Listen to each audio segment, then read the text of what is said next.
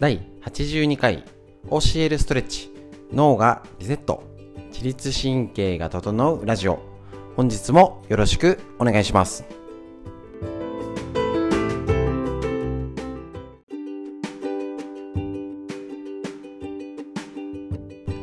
こちら自律神経が整うラジオはですね埼玉県本庄市にあります芦沢治療院よりお届けしております。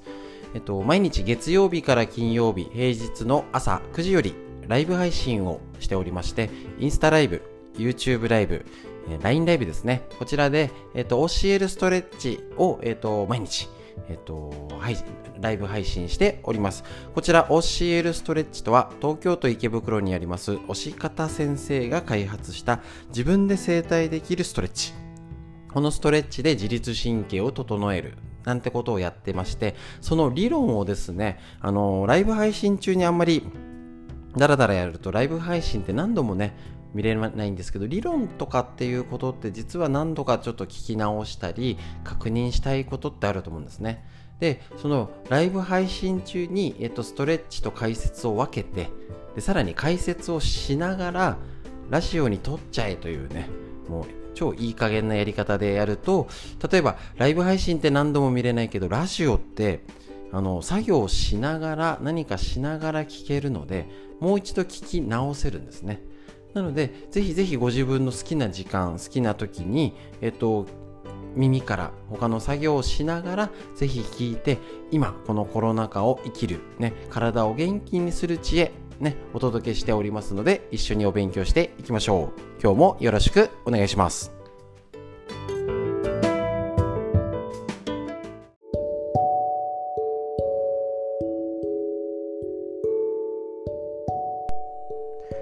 はい。それでは皆さんお疲れ様でした。OCL ストレッチがただいま、えっ、ー、と、終わりまして、えっ、ー、と、LINE ライブと YouTube ライブは残したまま、えっ、ー、と、ライブ配信をしたまま、こちら、えっ、と、録音させていただきます。ということで、えっ、と、本日のストレッチいかがでしたでしょうか？とってもね、えっ、と、今週は、えっ、と、うつ、えっ、と、うつ撃退対策ですね。えっ、と、コロナうつ撃退ということでやってきますの、やっておりますので、その理論を解説していきたいと思います。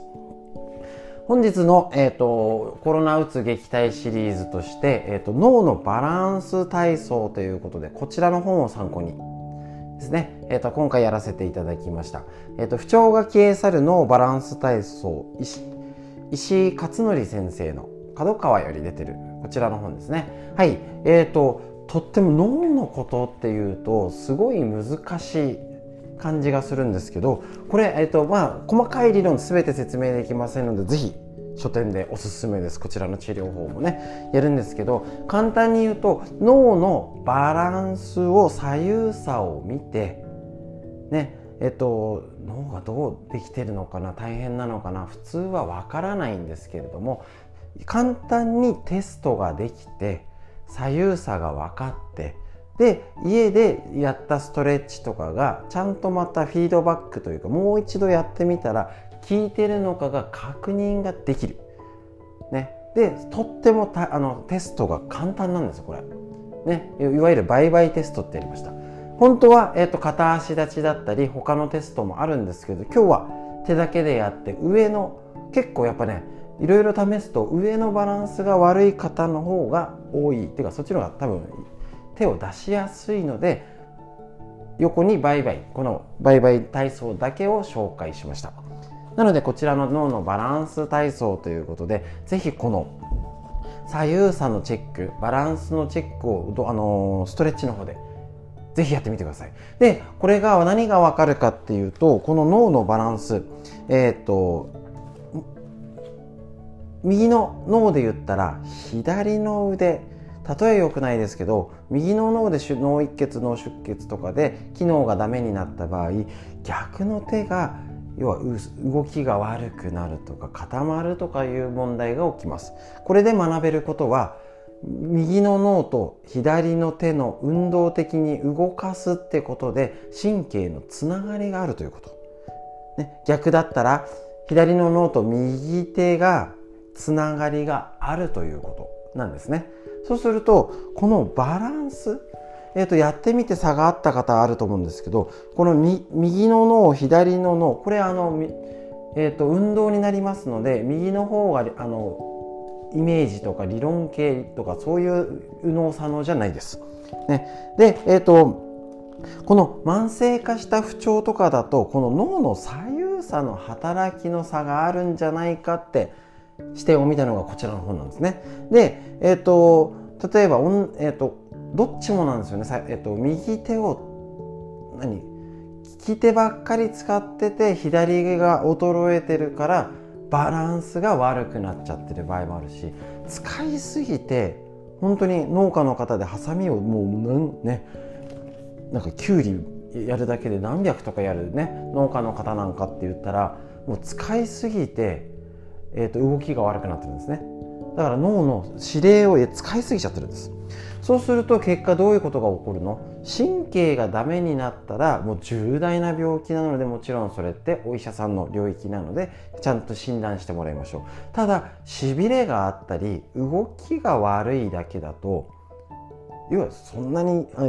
大変なんですよ。症状は大変なんですけど整形外科的にやれることが限られちゃうんですね。で、えーと、じゃあ家で何ができるかな？このこんなコロナの時の家庭ケアとしてって言ったらあえっ、ー、とねいつもの路線で話解説してるんですけど山手線があって山手線自体はね神経の通り道の路線だとします。山手線自体はぶっ壊れてないけどね、整形外科的には大丈夫なんだけどなんかよじれがあったりなんか邪魔してる、ね、あの踏切なんかまたいじゃって邪魔してるやつとかあのなんか遮断機が壊れてるとかなんか変な感じでプツプツこの途中の駅とか踏切に問題があったとしたら脳の機能がうまくね神経は大丈夫なんだけど使えないってことが起きるんじゃない。そうすると脳からのバランスだとこちらの本で言うとかなり全身にそれが影響が受けてることがね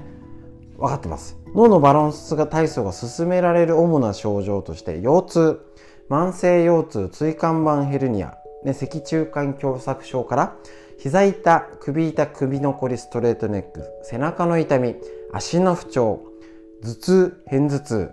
イライラ動悸ホットフラッシュなどの不定収束。また股関節痛、五十肩、手足のしびれ、肘が痛い、テニス肘、ゴルフ肘、耳鳴りめまいもそうですし、慢性疲労、不登校、ゴルフのパターが打てない、字を書くときに手が震える、声が出にくい、喉の詰まり、野球のボールが投げられない、歌が歌えないなどっていうことがこの症状として進められるよってことでこちらの本紹介してます。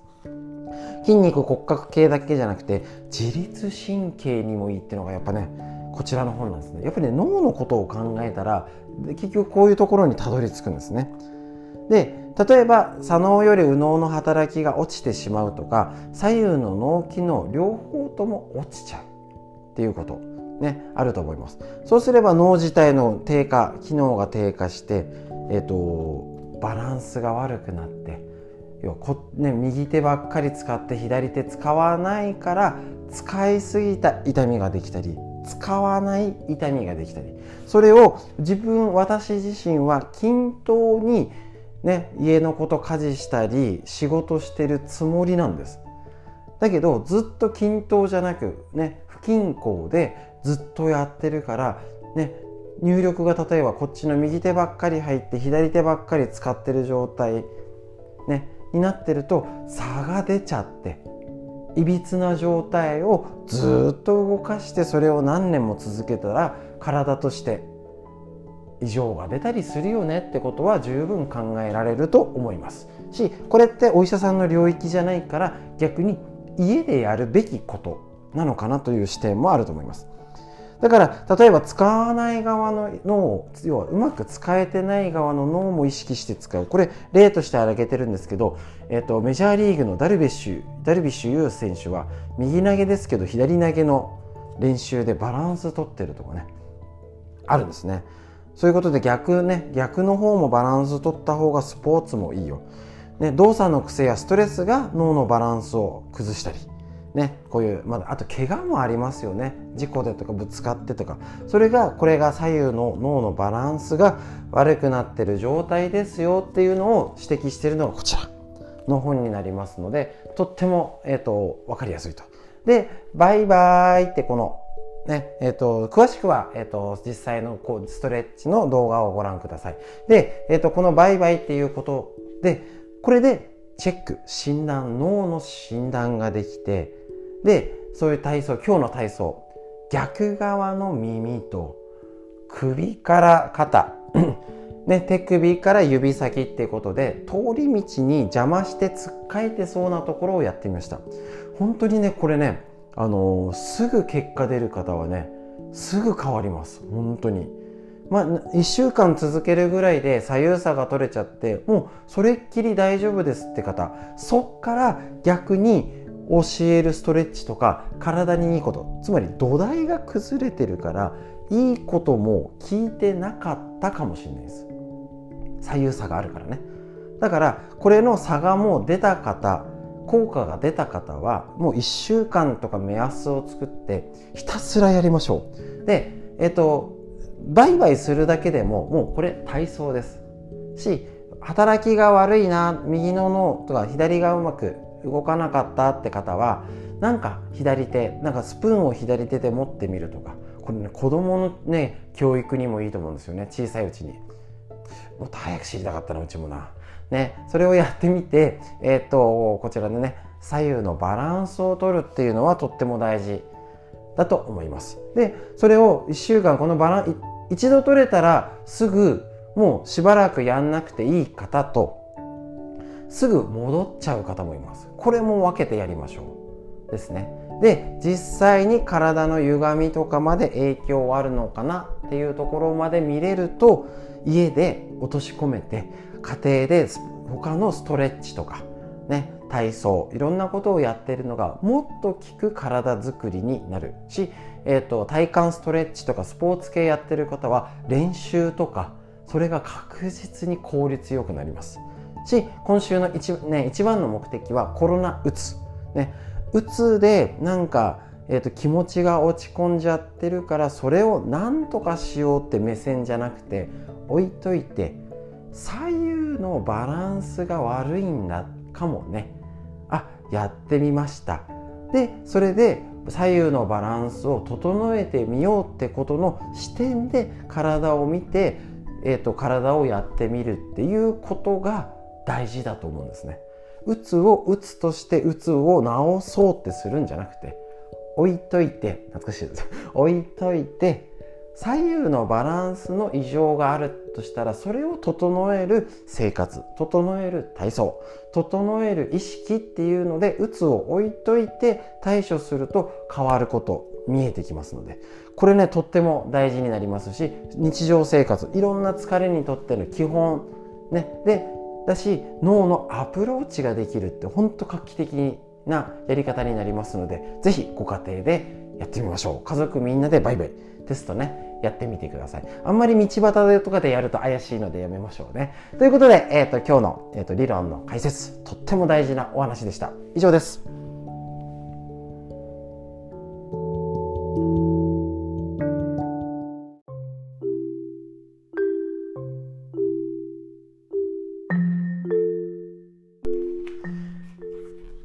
こちら図解眠れなくなるほど面白いシリーズの内臓脂肪のお話。今日も一緒にお勉強していきましょう。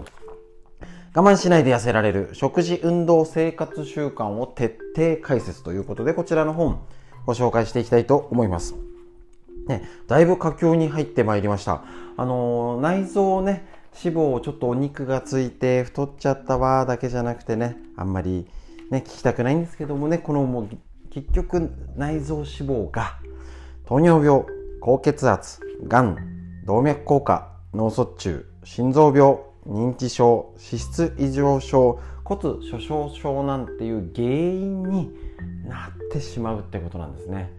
なんかあそれ聞くとやばってね思うと思うんですね。ちょっとねお肉がついちゃったとかこうね運動してないし最近なんかついつい食べ過ぎちゃって飲み過ぎちゃってっていう方ね分かっちゃいるんですよね皆さんね。だけどどうやばいかをちゃんと意識していつも例に例えてるんですけど車で、えーと、車は危険な乗り物です。で交差点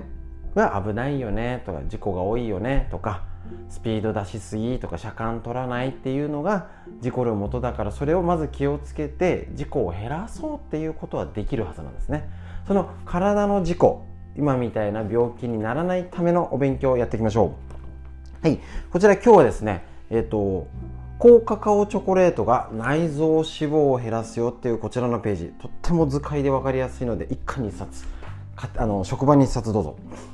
こちらカカオ成分70%の以上チョコレートはあ今薬局とかであるの知ってます？この高カカ高濃度のやつですね。内臓脂肪を燃焼しやすくするために活用したい食材です。だそうです。高カカオチョコにはカカオプロテインという消化吸収の遅い植物性タンパク質が豊富に含まれているってことなんです。なんか甘いもので逆に太っちゃうんじゃないってね思いますよね。えーと、食物繊維も豊富に含まれているため両方の栄養素の働きによって小腸からの糖質の吸収が緩やかになる。血糖値の上昇も緩やかになって内臓脂肪がつきにくくなり脂肪が燃焼しやすくなるよと。また高カカオチョコにとりわけ豊富に含まれている抗酸化物質ねえっと、カカオポリフェノールも大変有益ですと。肝臓の機能を改善する働きがあり1日に数回少しずつ食べ続けていることによって脂肪が燃焼しやすく少しずつ食べることですって。食べていいんだ。ポリフェノールは体内に溜めておくことができないので1回を 5g1 ピース小さいやつですね。を5回に分けて食べるといいそうです。なんかこれなら今日できるぞ。ね。少しずつ食べることで血糖値の乱高下も下げ妨げあの防げます。朝昼晩の食事の前午前と午後に1回ずつのおやつで合計 25g 逆に結構食べますよね。5回。甘いものを我慢しすぎるとストレスがたまり反動で大食い、うんうん、して脂肪をためやすくなる上ドカ食いは糖尿病のリスクを高めることもあります。ほのほのかに甘いチョコレートを少しずつ食べることでストレスの緩和。これ超大事ですよね。もうなんか甘いもの食べちゃダメ肉肉なんか油物ダメなんかもう野菜だけ食べて毎日走りましょうみたいな昔で言うダイエットは古すぎです。もう全然時代が違いますね。で、えーと、ポリフェノールの量がずば抜けて多いっていうんですね表ね。こちら。他のリンゴとか赤ワインの有名ですけどね。赤ワインとかに比べてずば抜けて多い。で脂肪を燃焼させる肝機能を改善する血糖値を下げるコレステロール値を改善。脳を活性化させてイライラを抑える高カカオチョコレート。もう今日からやりましょう。ね。驚くほどお腹がへこむ最強の食べ方ということでいろいろね続けて紹介していきますけどどれも何がいいってあれ一つもないんじゃないですか？できないやつが。すぐできます。ぜひ一緒に今日から実践して内臓脂肪を減らす食生活一緒にやっていきましょう。以上です。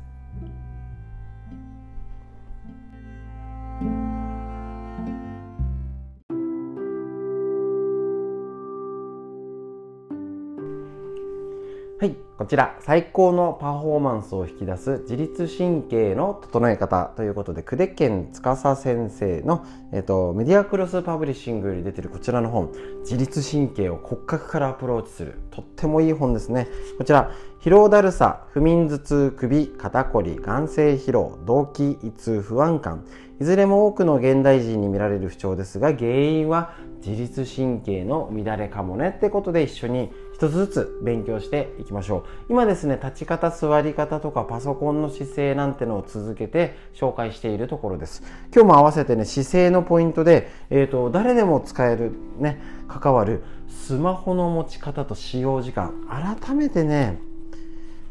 確認しましょうね。大事です。もはや生活必需品となるとなりつつなってますスマホですが1日どれぐらいの時間使用しているか考えたことありますでしょうか？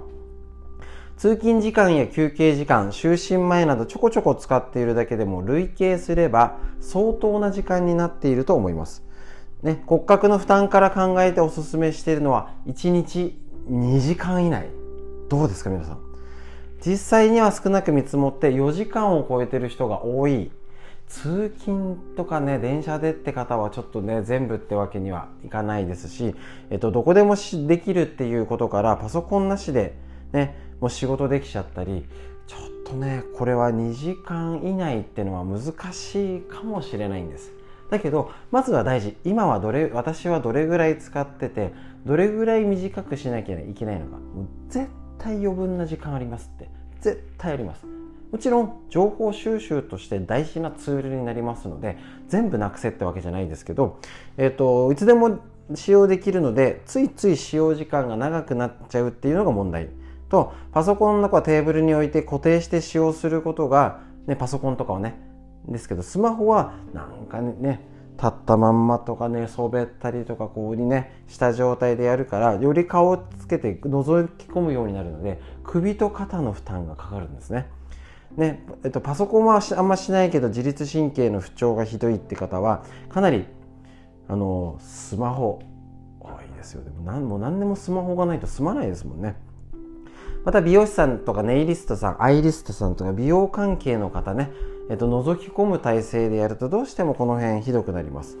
で、えっと、日常的にする習慣があるともうね、えっと、確実に首肩。だからお仕事でも負担かけてスマホでも首かけてっていうともうダブルパンチ。ね。手の負担に関して言えば小指がしびれるとかっていうねなんか手先が動きがなんていう方も増えてきてるみたいですね。でいつも通りスマホを使うねと理由がはっきりしたりとかもう確実にね良くないんですね。で、えーと、神経の圧迫や血流低下が悪い姿勢でスマホ見たりしてると良くないよね。これ図であるんですけど、えーと、負担の少ない正しい持ち方ねえーと、できれば連続の使用時間は30分以内1日2時間以内にするのが目標すぐにじゃなくてもいいですよまずは意識ですね反対の手を挟むですね。手首はニュートラルポジション。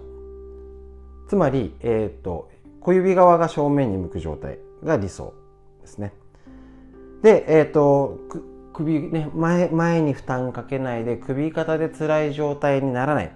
ですね。もう一度言いましょう。反対の手を挟んで、手首がニュートラル。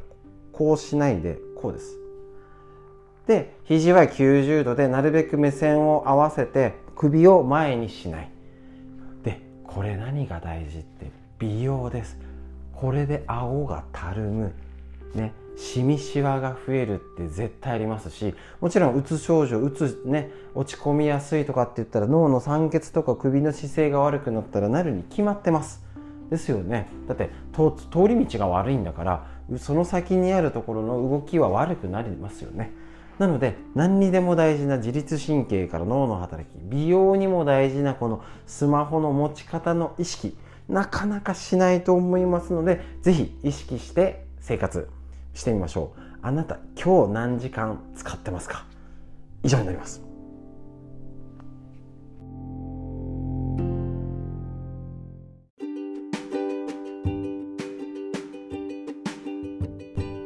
はい、それでは本日の自律神経を整えるラジオいかがでしたでしょうか？脳のバランスってねとっても大事です。あの本当にねあの普段見てないあのストレッチとかやってない方でもいいです。今日のはやってみてください。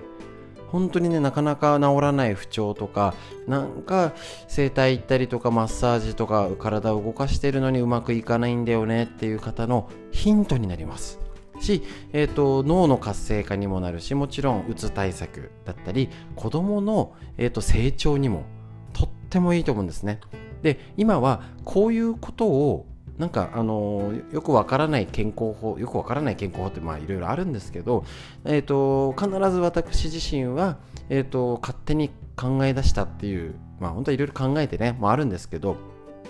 あのちゃんと本だったり参考文献出どころをはっきりさせて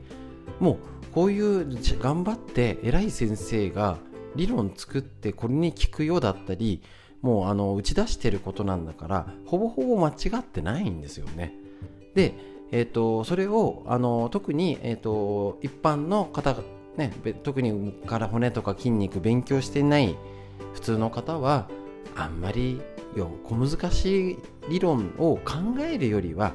そういう理論があるんだふんじゃあやってみようって言ってあの深く考えずにやってみちゃうんが成功の近道です。ね、なんか難しい理論を考えなんか話したり脳が、